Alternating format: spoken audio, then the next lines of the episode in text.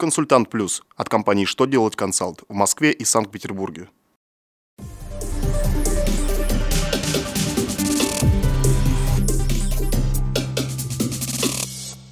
Добрый день! Для вас работает служба информации телеканала «Что делать ТВ» в студии Ольга Тихонова.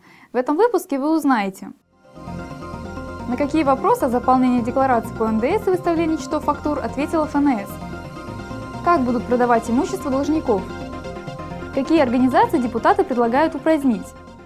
Итак, о самом главном по порядку. Налоговая служба в своем очередном письме ответила на вопросы о заполнении декларации по НДС и выставлении счетов фактур. Во-первых, ФНС разъяснила, если у продавца нет сведений об ИНН и КПП покупателя, то в книге продаж и декларации по НДС эта строка не заполняется. Такой показатель в электронном формате декларации вообще не является обязательным. Во-вторых, если продавец получил предоплату в сумме 1 копейка, то счета фактуры на такой аванс выставлять не нужно. Налоговые органы считают это нецелесообразным. Вопрос о копеечных авансах иногда возникает у продавцов, когда у покупателя образуется копеечная переплата при оплате приобретенных товаров и ее следует квалифицировать в качестве предоплаты.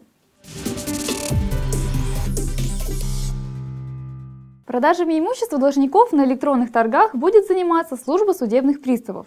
Минюс начал разрабатывать законопроект, который позволит усовершенствовать этот процесс. Планируется, что управлять всем будет служба судебных приставов России, а организовывать продажи – специальные наемные фирмы.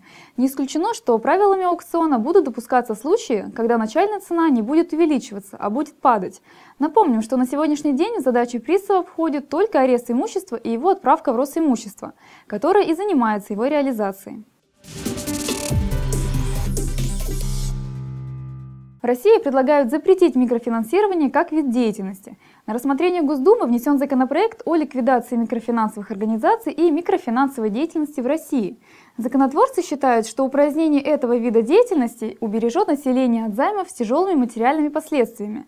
Разработчики документа предлагают признать утратившим силу федеральный закон от 2 июля 2010 года номер 151 ФЗ, который допускает создание таких компаний в стране и регулирует их работу. На этом у меня вся информация. Благодарю вас за внимание и до новых встреч!